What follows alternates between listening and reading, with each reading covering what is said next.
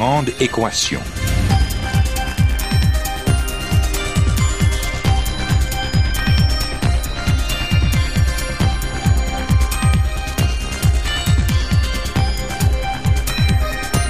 Ici Normand Mousseau, bienvenue à La Grande Équation, votre rendez-vous hebdomadaire avec la science.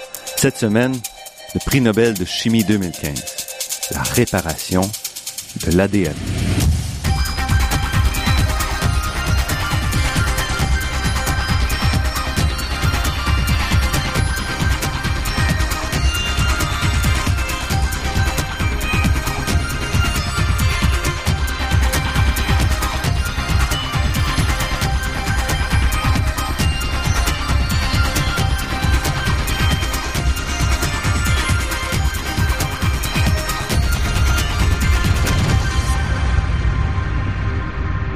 La distribution des prix Nobel chaque année en octobre est une occasion pour tous les médias de discuter science et de présenter avec un peu plus de perspective les grandes découvertes scientifiques qui ont parfois exigé de nombreuses décennies pour éclater dans toute leur importance. À la grande équation, qui n'est pas, vous savez, une émission d'actualité, nous préférons généralement attendre un peu avant de couvrir les sujets des Nobel de sciences afin d'étirer un peu la couverture de ces sujets, que nous présentons doucement sur trois émissions et que vous pouvez toujours retrouver de toute façon sur le site internet de l'émission ou sur iTunes. Cette semaine, c'est au tour de la chimie. C'est la chimie que nous célébrons, la biochimie plus précisément, qui est l'objet du prix Nobel de chimie 2015. En effet, le célèbre comité de sélection a choisi cette année de souligner la découverte de mécanismes de réparation de l'ADN, des mécanismes essentiels à la survie de notre code génétique. Pour en parler, nous recevons aujourd'hui le biochimiste El Bachir Afar, professeur à la Faculté de médecine de l'Université de Montréal et spécialiste des mécanismes de réparation de l'ADN. El Bachir Afar, merci d'avoir accepté notre invitation. Merci de m'avoir invité. Le prix Nobel de, de, chimie 2015 a été accordé à trois chercheurs qui ont chacun de leur côté élucidé des mécanismes de réparation de l'ADN euh, suite à des perturbations différentes de l'ADN. Donc, avant de commencer vraiment pour parler de ces mécanismes-là, c'est peut-être utile de revenir un peu sur l'ADN lui-même. Donc, on connaît évidemment le rôle de cette euh, molécule-là. Euh, en fait, on savait que euh, euh, à l'époque, quand on avait commencé euh, ces travaux, que, que, que l'ADN, en fait, l'ADN, c'est la molécule de la vie, c'est la molécule qui porte l'information génétique. cette information a été conservée depuis des millions d'années, donc ce matériel génétique doit être très conservé. Euh, ce matériel génétique, il va, il contient nos gènes en fait. On a à peu près 25 000 gènes dans le génome humain par exemple, et ces gènes vont être exprimés en ce qu'on appelle des ARN messagers, et ces messagers eux-mêmes vont être traduits en protéines. Et c'est les protéines qui vont assurer les fonctions au niveau des processus euh, physiologiques. On peut parler de prolifération cellulaire, on peut parler de différenciation des cellules pour former nos organes comme le foie ou le cerveau. Donc, l'ADN, c'est vraiment la base de la vie. Et l'ADN est constamment recopié. Parce que, comme vous le disiez, il est recopié pour faire les protéines à la fin, là, qui vont faire fonctionner au quotidien les cellules à tout instant, essentiellement. Exactement. Et On... il est recopié pour euh, dupliquer les cellules. Exactement. Donc, euh, ça, c'est le processus de division cellulaire. Donc, on parle de réplication de l'ADN. Euh, chaque cellule, quand elle se divise, ça va donner deux cellules filles qui contiennent le même matériel génétique. Là, on parle de réplication de l'ADN. Il y a la transcription de l'ADN dont je parlais à l'instant qui en fait de, de, de, traduire cette information génétique en protéines, en, en unités euh, enzymatiques qui vont faire des fonctions dans euh, les processus cellulaires. Et le défi est grand parce qu'on parle d'une molécule, si on mettait ensemble tous les chromosomes, on parle d'à peu près 2 mètres de long qu'on doit copier au niveau atome par atome. Euh.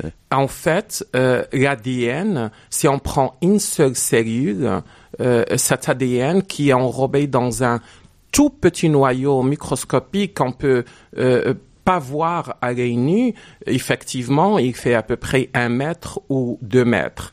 Et euh, on peut, en fait, si on prend l'ADN de tout un organisme, on va avoir un fil qui peut faire plusieurs fois le tour de la Terre. Donc c'est vraiment, euh, euh, donc c'est vraiment beaucoup de matériel génétique et ce matériel génétique doit être protégé. Et les erreurs se produisent à, toutes ces étapes-là sont possibles, avec des effets différents, évidemment. En effet, on est exposé à différents agents génotoxiques qui vont endommager l'ADN. Euh, ces agents génotoxiques, ils peuvent provenir de l'environnement, par exemple les radiations ultraviolettes du soleil.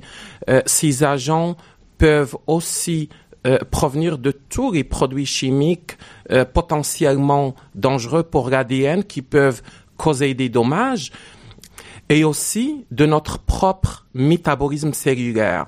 En fait, en fait, on sait que les mitochondries qui en fait utilisent l'oxygène euh, pour la respiration, pour produire de l'énergie, mhm. ils vont aussi générer ce qu'on appelle des espèces réactives de l'oxygène, des espèces vraiment dangereuses qui peuvent causer des dommages au niveau de l'ADN. On sait aussi que au cours de la réplication dont je parlais tout à l'heure, quand on veut diviser une cellule pour donner deux cellules filles, on a une réplication qui n'est pas fidèle en fait. Euh, qui n'est pas fidèle, on peut avoir des erreurs au cours de cette réplication. Et si ces erreurs ne sont pas corrigées, ce qui va se passer en fait, c'est on va avoir ce qu'on appelle des mutations. Et ces mutations peuvent être dangereuses dans le sens où on peut provoquer le développement d'un cancer. Mhm. Donc évidemment, sur le lot, dans l'ADN, on considère qu'il y a des parties de l'ADN qui n'ont pas de rôle euh, direct. Euh, évidemment, donc toutes les erreurs sont pas dangereuses, mais a priori, on connaît pas l'effet des erreurs avant, euh, avant de le tester. Donc le, le, corps humain a des mécanismes en place pour éviter de propager des erreurs et de, de, de les dupliquer. Oui, effectivement, et heureusement, euh, qu'on a des euh, systèmes de réparation de l'ADN. Euh, en fait, juste pour reculer un peu, euh, quelque chose que j'ai pas mentionné tout à l'heure, dans une cellule normale, on peut parler d'à peu près 1000 à 10 000 dommages par jour qui vont se faire dans cette cellule.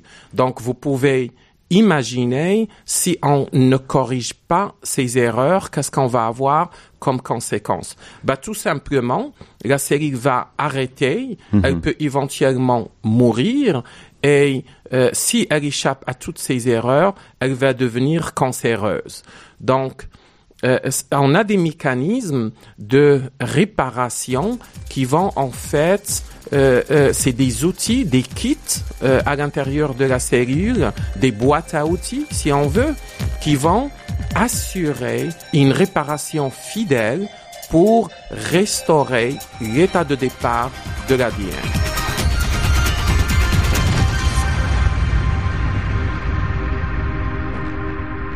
Ici Normand Mousseau, vous êtes à La Grande Équation et nous sommes en compagnie de El Bachir Afar qui nous parle du prix Nobel de chimie 2015. Le prix Nobel cette année en chimie récompense vraiment le travail sur plusieurs décennies de trois chercheurs et de leur équipe essentiellement qui ont découvert des mécanismes de réparation pour des problèmes différents, des causes d'erreurs différentes. On va commencer euh, peut-être par euh, le premier, Aziz Sankar qui est un turco-américain, qui lui a travaillé sur les effets de la lumière ultraviolette. Donc essentiellement, auquel nous, quand on pense à la lumière UV, on pense au, cancer de la peau essentiellement, et qui a essayé de comprendre comment on pouvait, comment le, l'organisme réussissait à, réparer ces, dommages-là. En effet, euh, Aziz Sankar il travaillait sur un mécanisme qu'on appelle euh, réparation par excision de nucléotides. En quoi ça consiste C'est on va prendre l'ADN et on va ramener euh, des enzymes, euh, des protéines dont on parlait tout à l'heure, qui vont en fait reconnaître le dommage. C'est un système qui est très spécifique. C'est un système qui va permettre non seulement de reconnaître le dommage, mais en plus de faire une excision. On va faire une excision de ce dommage et on va recruter, on va faire appel à d'autres enzymes qui vont en fait euh, euh, réparer le dommage en incorporant de, des nucléotides pour restaurer l'ADN. Donc c'est euh, un genre de coupé-collé là. Exactement. il s'est inspiré en fait de travaux en fait qui dataient des années 40. Donc avant même qu'on connaisse vraiment la structure de l'ADN. En, effet, il y avait un phénomène euh, qu'on appelait photoréactivation chez la bactérie qui a été euh, euh, observé au départ par Albert Kellner dans les années 40 et ce qu'il avait observé en fait, c'est quand on prenait des bactéries et on les exposait aux radiations ultraviolettes, mm-hmm. elles arrêtaient de proliférer. Et quand on exposait les bactéries à des à de la lumière visible, elles reprenaient la croissance. Donc, on savait qu'il y avait quelque chose dans ces bactéries que quand on les exposait aux UV, elles arrêtent, on remet la lumière visible, euh, elles reprennent. Et Aziz Sankar, en fait, il a par la suite découvert et cloné une enzyme qu'on appelait la photolyase, qui est responsable de la réparation de l'ADN causée par les dommages euh, des radiations ultraviolettes. Donc, dans les bactéries, essentiellement, on a besoin de lumière visible pour fournir l'énergie qui va permettre de réparer l'ADN quand elle est endommagée par la lumière euh, ultraviolette. Mais c'est pas le mécanisme qu'on a chez les mammifères. Oui, on a réalisé que chez les mammifères, il y a un mécanisme qui implique euh, une panoplie de protéines qui agissent en fait en complexe, comme des petites machines moléculaires qui vont reconnaître le dommage et qui vont faciliter cette réparation. Mais pour qu'on ait toute une machinerie destinée à réparer les dommages des rayons ultraviolets, c'est donc les, les rayons ultraviolets sont très très euh, très actifs sur l'ADN, ont un effet très fort sur l'ADN. En fait, ce système de réparation euh, par excision de nucléotides, mhm. en principe, il va reconnaître plus une distorsion de l'ADN, une distorsion de la double hélice de l'ADN. Et on va pas réparer seulement les dommages qui sont causés par les radiations ultraviolettes, par exemple au niveau de la peau, mais on va répandre toutes sortes de dommages qui vont provoquer une distorsion euh, de, de, de, la double hélice. Donc c'est un système versatile mhm. qui va être utilisé pour réparer toutes sortes de dommages qui vont provoquer une distorsion de, de l'hélice. Et dans ce cas-ci, essentiellement, on n'a pas besoin de comparer avec un autre brin d'ADN. On fait juste suivre plus ou moins la double hélice. Et quand la double hélice est mal ajustée, on sait qu'il y a un problème là. C'est ça? Exactement. On va euh, ce qui est extraordinaire, c'est que il y a tout un système de protéines qui sont qui agissent en série, une après l'autre. On n'a toujours pas compris euh, euh, d'un point de vue signalisation et communication comment ces enzymes dialoguent entre elles, mais on sait que ces enzymes vont être recrutées au niveau des sites de dommages et elles vont agir de telle sorte à enlever en fait un patch d'ADN. Bien qu'on peut penser que le dommage se fait uniquement au niveau d'un nucléotide ou deux nucléotides, on va enlever un patch d'à peu près une trentaine euh, de bases. Et on va remplir ce patch par des enzymes qu'on appelle les polymérases et qui vont copier sur l'autre brin de l'ADN pour restaurer l'état de départ de l'ADN. Et c'est un système de réparation qui est hautement fidèle. Et quand on n'a pas euh, ce système de réparation, on va développer des maladies comme la maladie euh, xéroderma pigmentosum, où les patients sont très susceptibles au cancer de la peau. Et ce qui est intéressant, c'est quand même que ces protéines-là, ces enzymes-là, sont elles-mêmes encodées dans l'ADN. Oui, exactement. Ces enzymes, en fait, elles sont eux-mêmes euh, des gènes, ils proviennent de gènes, et euh, quand il y a des dommages, il y a euh, une, une, une quantité, un pool de protéines dans les cellules qui vont commencer euh, à réparer l'ADN euh, euh, suite à des dommages. Donc, bien évidemment, on peut penser qu'en présence de dommages, si on endommage tous les gènes, même ceux qui sont responsables de la réparation de l'ADN, on peut ne pas avoir une réparation en fin de compte, mais on a un pool de protéines déjà présent dans les cellules exprimées de manière constitutive. Il est toujours là attendre le dommage. Donc, quand il y a des dommages, ces molécules, ces protéines vont agir pour permettre la réparation. Et ces molécules-là, elles sont pas dans les bactéries. On les retrouve chez les mammifères, chez les, les, les espèces plus évoluées, c'est ça? En fait, on trouve des systèmes de réparation chez la bactérie qui sont moins sophistiqués, on implique moins de protéines, mais les mécanismes de la réparation de l'ADN sont extrêmement conservés euh, de la bactérie l'humain. Bien évidemment, il y a une complexité qu'on a gagnée au cours de l'évolution. Les systèmes de réparation chez l'humain, par exemple, chez les mammifères, sont beaucoup plus sophistiqués. Ils vont impliquer beaucoup de protéines différentes. Donc, on- il y a une complexité qu'on a gagnée pour permettre une meilleure réparation. Et on peut penser la bactérie, euh, le, le- le- le cycle d'une bactérie, c'est à peu près une trentaine de minutes par rapport à, euh, euh, au cycle, la division d'une série de mammifères, euh, variable, mais en général, on peut parler à peu près d'une vingtaine d'heures.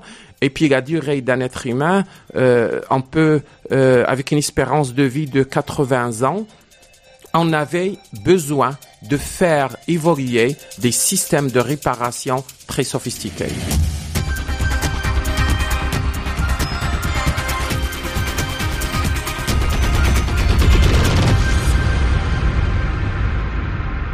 Ici Normand Mousseau, vous êtes à la grande équation sur les ondes de Radio VM et nous parlons aujourd'hui de la réparation de l'ADN, sujet du prix Nobel de chimie 2015 avec le professeur El Bachir Afar.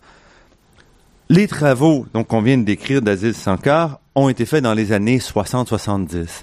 Euh, une autre d'autres travaux qui ont été faits à peu près à la même époque ont été euh, par Thomas Lindahl, qui lui s'est intéressé à, au problème de l'oxydation? Euh, Thomas Lindahl, en fait, il a commencé euh, à travailler sur les, les molécules d'ARN.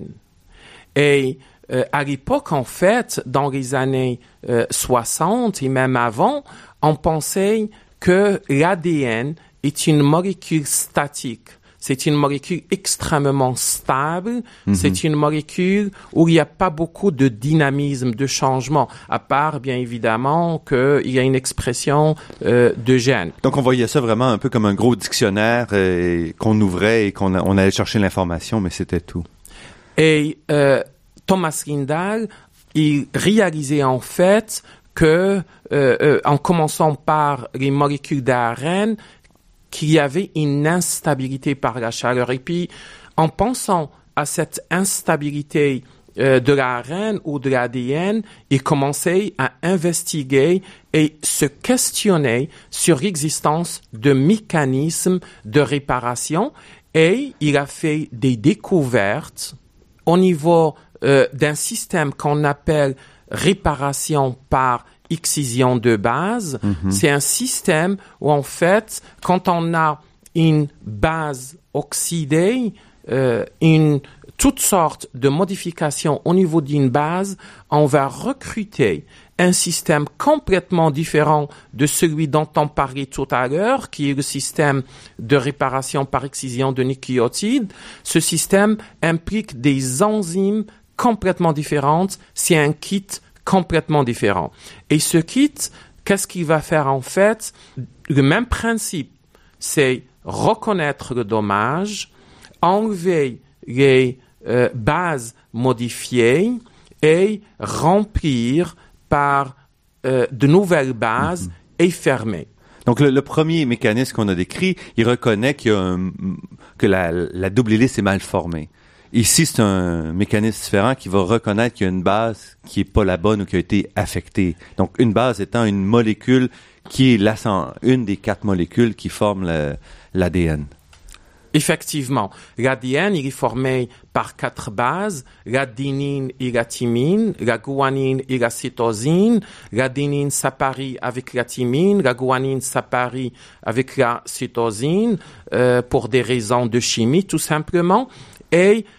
Quand on a des modifications chimiques, ça peut être une oxydation, euh, ça peut être toutes sortes d'altérations au niveau de ces quatre bases. Le système de réparation par excision de base découvert par Thomas Lindahl euh, fait appel à ces enzymes de réparation euh, par excision de base et qui vont, euh, selon le même principe que pour le, la réparation par excision de nucléotides, on va assurer encore une fois la réparation de l'ADN et le maintien de la stabilité de notre génome, de notre information génétique. Et comme vous disiez, euh, Thomas Sendal a montré aussi que cette molécule-là, c'est une molécule extrêmement fragile.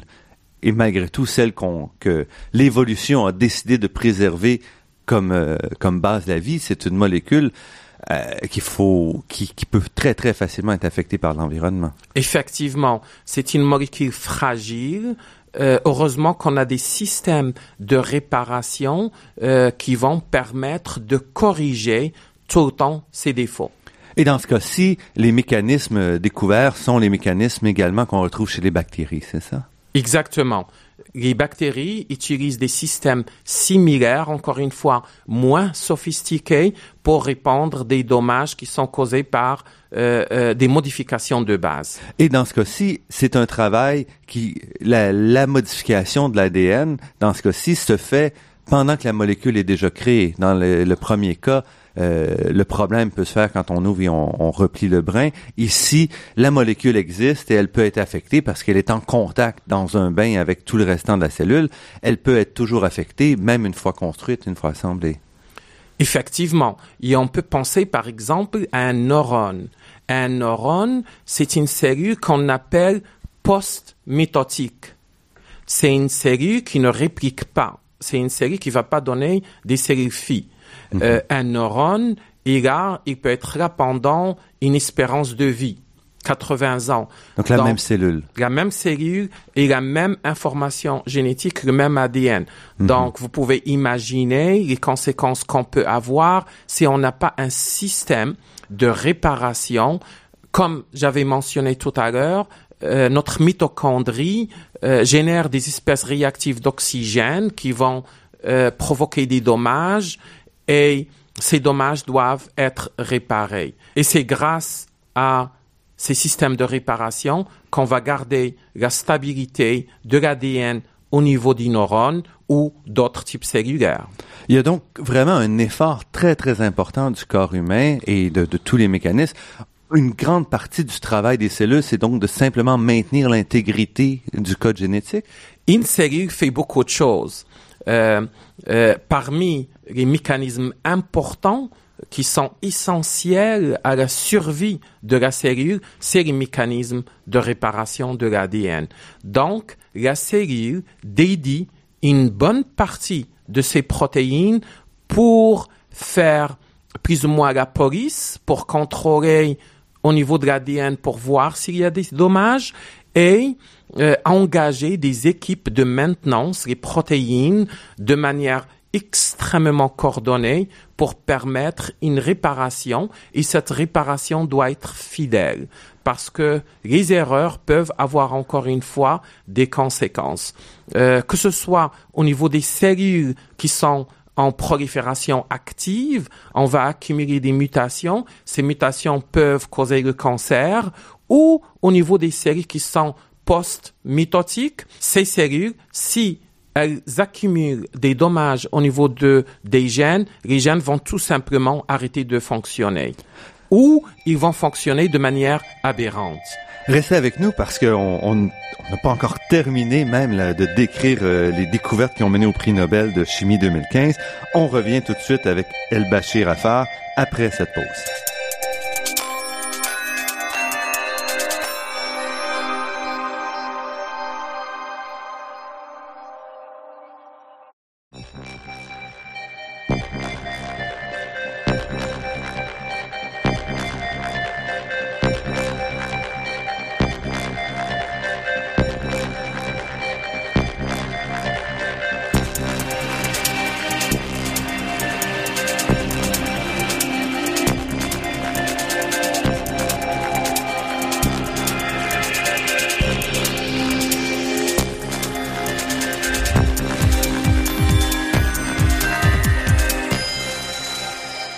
Ici Normand Mousseau, vous êtes à La Grande Équation et nous sommes en compagnie du professeur El Bachir Afar qui nous parle du prix Nobel de chimie 2015 et nous allons aussi arriver à ses travaux qui regroupent, qui recoupent fortement euh, ces sujets-là. Donc le troisième récipiendaire du prix Nobel s'est aussi intéressé à la réparation euh, de l'ADN Paul Modrich, par contre, a ciblé la réplication. Donc, jusqu'à date, on a parlé des défauts qui peuvent se produire, des erreurs qui se produisent une fois que la molécule de l'ADN est en action. Paul Modrich, lui, a ciblé qu'est-ce qui se passe quand on copie l'ADN pour euh, la duplication. Les découvertes de Paul Modrich sont extrêmement importantes parce que euh, il a découvert un système qui permet de corriger les erreurs qui sont faites par le système de réplication de notre matériel génétique. Donc au départ, je disais que les cellules se divisent, il y a une réplication, on doit faire des cellules filles et ces cellules doivent porter la même information génétique. Mm-hmm. Il a fait beaucoup de travail sur la bactérie et il a identifié un système qu'on appelle le système de réparation de mise à pariement de base. Donc, euh, oui, allez-y. Je disais tout à l'heure que l'adénine doit s'apparier avec la thymine, la guanine doit s'apparier avec la cytosine. On ne peut pas avoir l'adénine avec la guanine ou la cytosine avec la thymine. Donc, toute erreur de mise à pariement, il faut la corriger et on trouve, Paul Modric trouve qu'il y a un système de réparation encore différent, complètement différent des deux premiers, mais encore une fois, c'est le même principe, c'est la même logique de réparation. On va détecter le dommage par des enzymes bien particulières. Ils vont aller chercher et ils vont trouver ces dommages, ces mises à pariement et on va engager un système qui va exciser au niveau de là où on a le mise à pariement et remplacé par l'ADN euh, par rapport au, à l'autre brin de l'ADN pour restaurer l'état de départ. Donc, la réplication fait des erreurs. Heureusement qu'on a des enzymes. Les enzymes elles-mêmes de réplication, en fait, elles ont une fonction qu'on appelle une lecture des preuves. Elles vont faire un effort pour retourner et corriger les erreurs, mais c'est pas assez. Le système de réparation. euh, Donc là, vous dites il y, a deux choses. Au moment où on copie, il y a déjà un mécanisme qui va corriger au fur et à mesure en disant, il va vérifier est-ce que j'ai bien copié les dernières lettres, j'ai bien copié les dernières bases que j'ai installées. Et il y a un autre système qui revient derrière et qui va refaire une correction, une deuxième correction. Exactement. Le deuxième système, qui est le système de réparation des mises à pariement, mm-hmm. il corrige, il rajoute une fidélité d'à peu près 1000 à 10 000 fois. Donc, sans ce système, sans ce système de réparation de mise à pariement, on va avoir à chaque réplication mhm. des milliers de, de, de mutations. Parce qu'ici, on parle de millions de, de, de ces molécules, de ces bases-là qui sont assemblées quand on copie l'ADN. Exactement. Donc, il y a beaucoup de place pour faire des erreurs. On doit répliquer un génome. Je disais tout à l'heure que le génome de toutes les cellules humaines d'un organisme mhm. peut faire beaucoup de fois le tour de la Terre. Donc imaginez que pour répliquer tout ce génome, ces enzymes travaillent fort, c'est des enzymes qui sont fidèles, des enzymes de réplication, mais malgré tout, c'est des enzymes qui font des erreurs. On peut penser juste à une erreur sur un million, ça fait beaucoup quand on parle de tout le génome. Donc, je disais qu'il y avait des systèmes pour faire la lecture des preuves. Donc, c'est les mhm. mêmes enzymes qui font cette réplication. Mais après, par la suite, il y a le système de réparation de mise à pariement qui va être engagé pour corriger le reste des erreurs. Il y a en effet des maladies génétiques où quand ce système est défectueux, on va avoir le cancer. Par exemple, dans le cas du cancer du côlon, mhm. et cela met en phase sur l'importance de ce système de réparation. Donc, c'est trois systèmes de réparation très différents qui impliquent des enzymes différentes qui reconnaissent des dommages très différents, mais qui utilisent le même concept, le même principe pour faire de la réparation.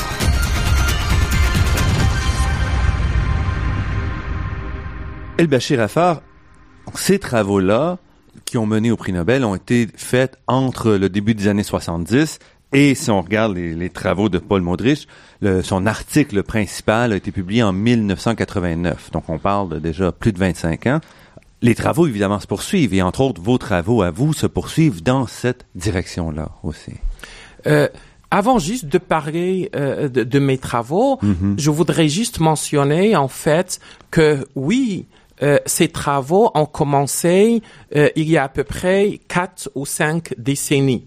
C'était de la recherche fondamentale où les chercheurs essayaient de comprendre avant tout. Mhm. Et euh, il n'y avait pas, on pensait qu'il y avait des systèmes de réparation. Les chercheurs voulaient comprendre c'est quoi euh, ces systèmes de réparation, mais je pense pas qu'ils connaissaient toutes les implications de leurs travaux à l'époque.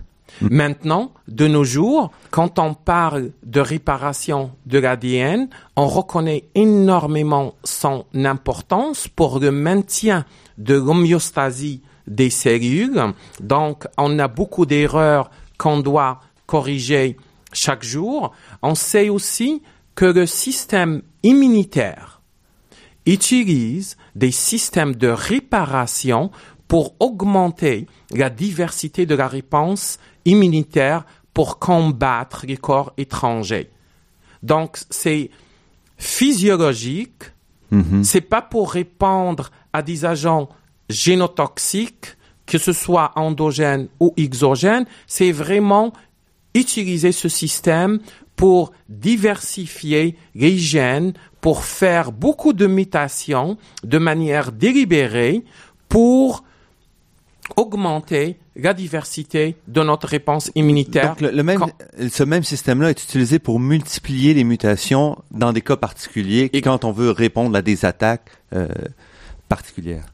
Exactement. De manière, le système immunitaire mhm. est basé, il utilise le système, les systèmes de réparation pour diversifier la réponse contre les antigènes. Ces systèmes de réparation, on réalise aussi qu'ils servent pour définir en fait notre adaptation par rapport à l'environnement.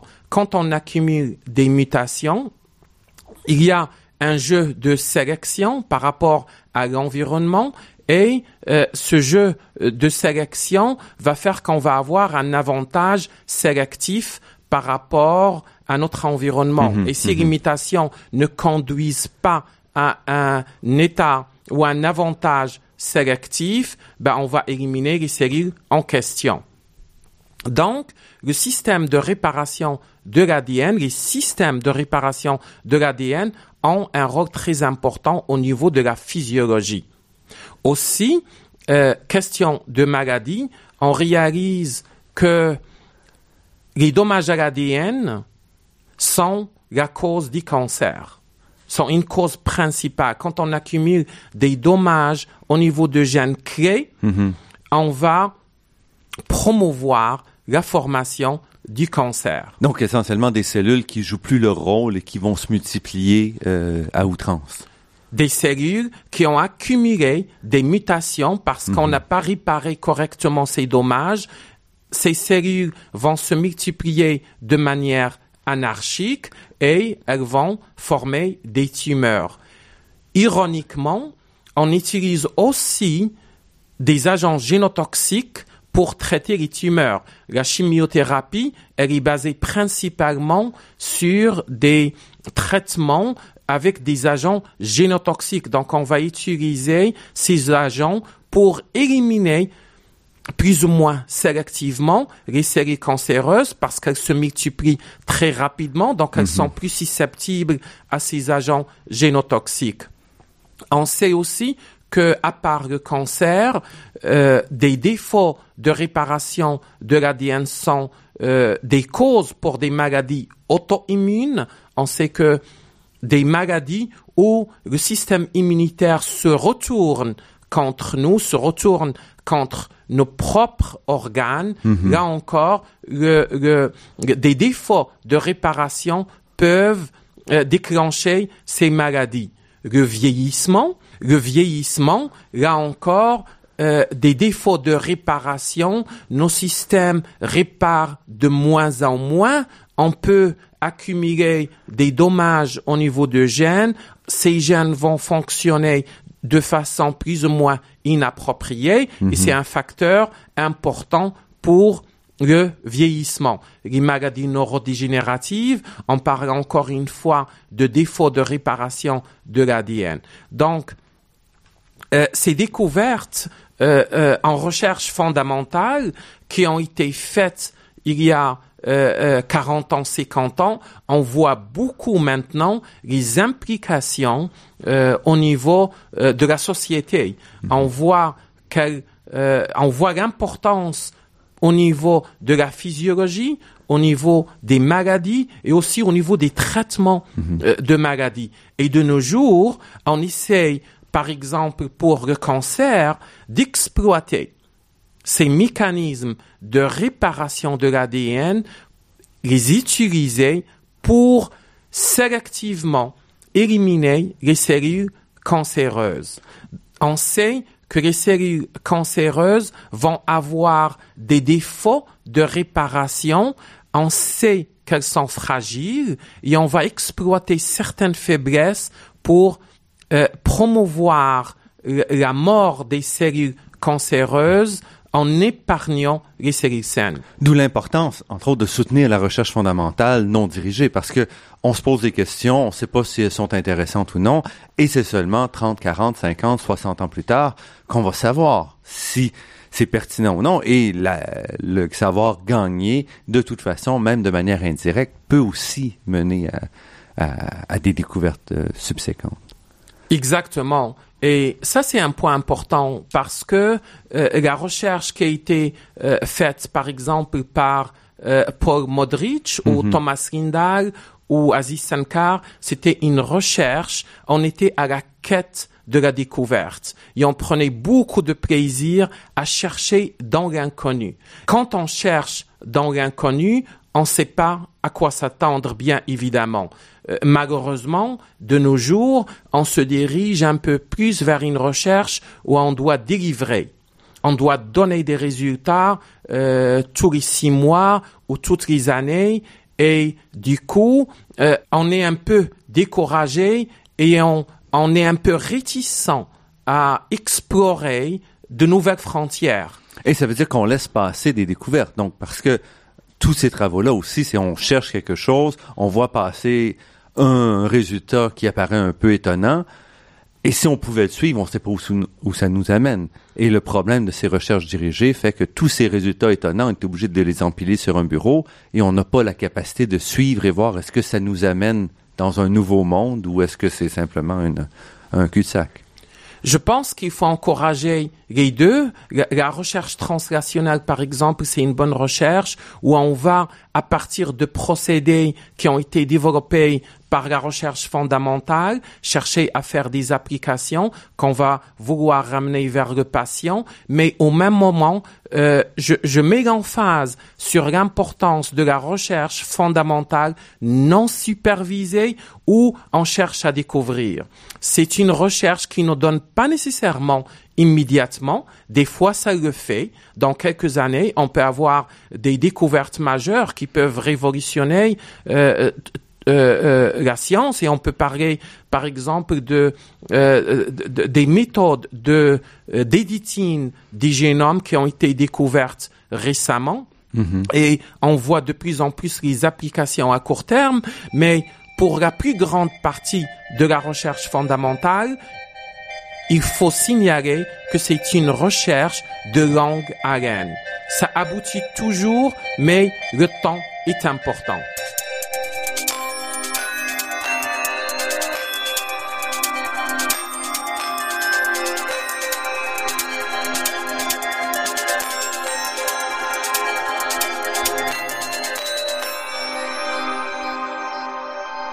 Ici Normand Mousseau, vous êtes à la grande équation sur les ondes de Radio VM et nous sommes en compagnie du professeur El Bachir Afar qui nous parle de, des mécanismes de réparation de l'ADN qui sont là, au cœur du prix Nobel de chimie 2015. Qu'est-ce qui vous-même vous a amené à la biochimie? Je dois faire un, un retour il y a euh, euh, 30 ans à, mhm. à, mes professeurs euh, de biologie qui ont su m'intéresser à la science, à la biochimie, je commençais à être intrigué par le moléculaire.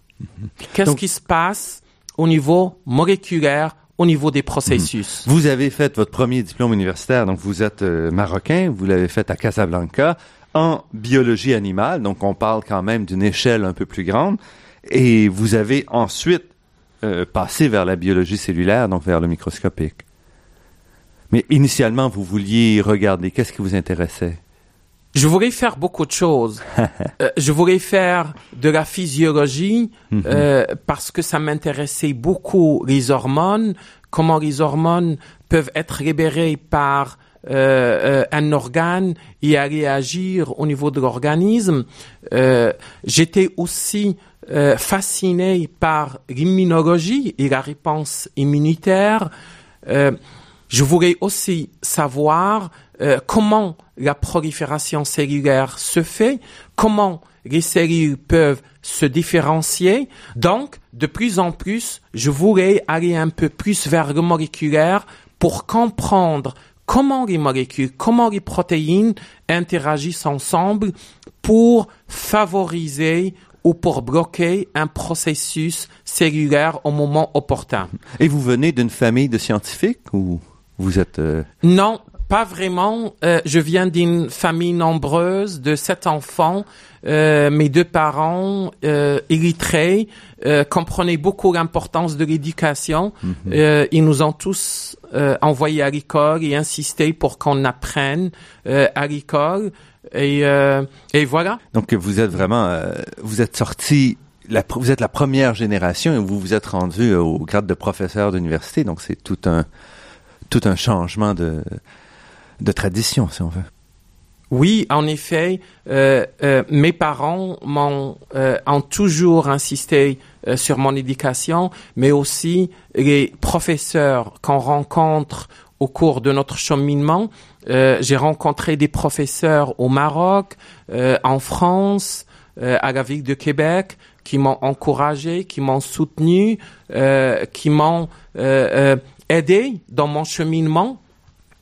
Et voilà. Et vous êtes, donc vous disiez, vous êtes passé, vous êtes passé par la France, vous êtes allé à l'Université Laval où vous avez fait votre doctorat, puis vous êtes allé aussi vous promener au sud, euh, donc à, à, à Cambridge, à Harvard, pour quelques années, et vous êtes revenu à l'Université de Montréal. Donc ça fait déjà, euh, quoi, une dizaine d'années que vous êtes euh, à l'Université de Montréal, c'est ça? Exactement. Où vous, là, vous êtes complètement en recherche, et vos travaux se portent maintenant en bonne partie sur les mécanismes de correction de l'ADN. On s'intéresse en effet à la chromatine. En fait, on réalise que l'ADN est enrobé avec des protéines qu'on appelle les histones dans ce qu'on appelle la chromatine.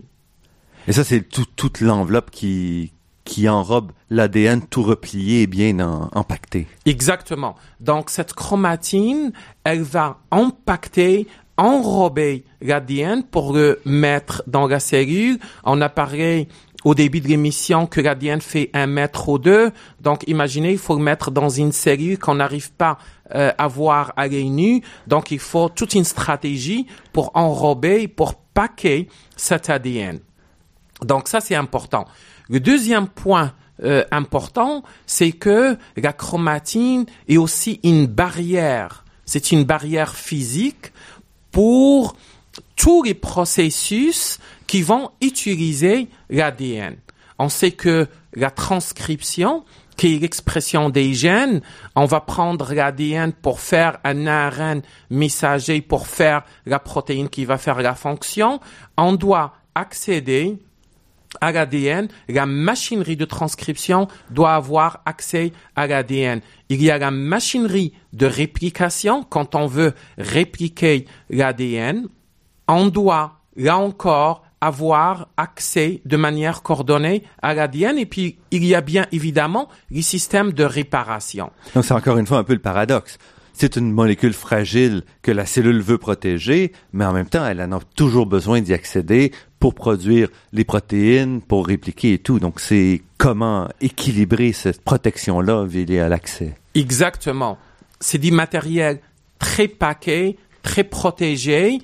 Il faut l'utiliser au cours de la réplication pour faire des cellules fines. Il faut l'utiliser pour faire des gènes, pour faire les fonctions dans nos organes, mais il faut au même moment le protéger. Donc, je reviens à la chromatine. La chromatine, on réalise, comme je disais, que c'est une barrière, mais il y a énormément de communication. Il y a énormément de dialogue. Cette chromatine, en fait, ce qu'elle fait, c'est qu'elle, par des, des interactions euh, biochimiques, des interactions entre protéines, entre protéines et l'ADN, on va faire de l'organisation. Encore, une- encore une fois, c'est pas simplement une molécule qui est là pour comme une brique pour protéger. Il y a une interaction, il y a beaucoup plus de, de fonctions dans ces molécules-là. Effectivement, il y a énormément d'étapes euh, pour donner l'autorisation, par exemple, un système de réparation de réparer. On peut imaginer un scénario où on est en train de transcrire un gène ou de le répliquer, puis il y a un dommage. Qu'est-ce qu'il faut faire en premier? Bien évidemment, on va toujours penser à arrêter l'expression des gènes, à arrêter la réplication et favoriser la réparation de l'ADN. Et ensuite, on peut reprendre soit la transcription, soit la réplication. Et tout ça, cette chromatine, ces protéines résistantes, ils engagent des dialogues avec des milliers d'autres protéines cellulaires pour assurer une coordination pour permettre une réparation, une expression ou une réplication. Et ça, c'est aussi une évolution dans notre compréhension de la cellule, une évolution majeure, parce que si on recule il y a 20 ans, on se disait une fois qu'on aura la séquence de l'ADN, on aura tout compris de la cellule. Et on découvre aujourd'hui que les mécanismes sont d'une complexité immensément plus grande que ce qu'on pensait il y, a, il 20 ans. Exactement. Et en fait, euh, quand on pense le corps humain, euh, le génome humain euh, a à peu près 25 000 gènes. Donc 25 000 gènes, c'est pas beaucoup quand on pense que le riz a 40 000 gènes. Et on a beaucoup plus de complexité que le riz. On espère. Et en fait, euh, on réalise qu'il y a une complexité extraordinaire qui se fait au niveau des protéines parce qu'on appelle des modifications post-traductionnelles. Donc, c'est des modifications chimiques qui vont se faire de manière biochimique par des enzymes, on peut parler d'une modification qu'on appelle la phosphorylation. Rajouter un groupement phosphate sur une protéine. Mhm. Rajouter un groupement phosphate sur une protéine peut faire que la protéine peut être active ou inactive. On peut parler d'autres modifications comme une acétylation ou une méthylation et en fait, on parle de centaines de modifications différentes qui vont modifier l'état des protéines. Donc, si on prend à peu près 25 000 gènes qui donnent disons 25 000 protéines. Je ne vais pas parler de ce qu'on appelle l'épissage alternatif qui augmente la complexité aussi au niveau de, de la RNA messager, mais les protéines, on peut avoir des millions de protéines différentes finalement parce que on a augmenté la complexité en rajoutant euh, des modifications post-traductionnelles. El Bachir Afar, nous devons nous arrêter. On est arrivé au bout de l'émission. On voit vraiment qu'il en reste encore beaucoup à dire, euh, que les mécanismes découverts dans le cadre du prix euh, souligné de notre prix Nobel de 2015, ce sont des découvertes qui mettent la table mais qui n'ont pas euh, terminé de répondre à la question de la protection puis de la façon dont on gère l'interaction entre l'ADN et la cellule. On aura probablement l'occasion de se reparler pour euh, aller plus loin là-dedans. El Bachir Afar, vous êtes biochimiste, professeur à la faculté de médecine de l'Université de Montréal. Je vous remercie beaucoup pour cette entrevue. Merci.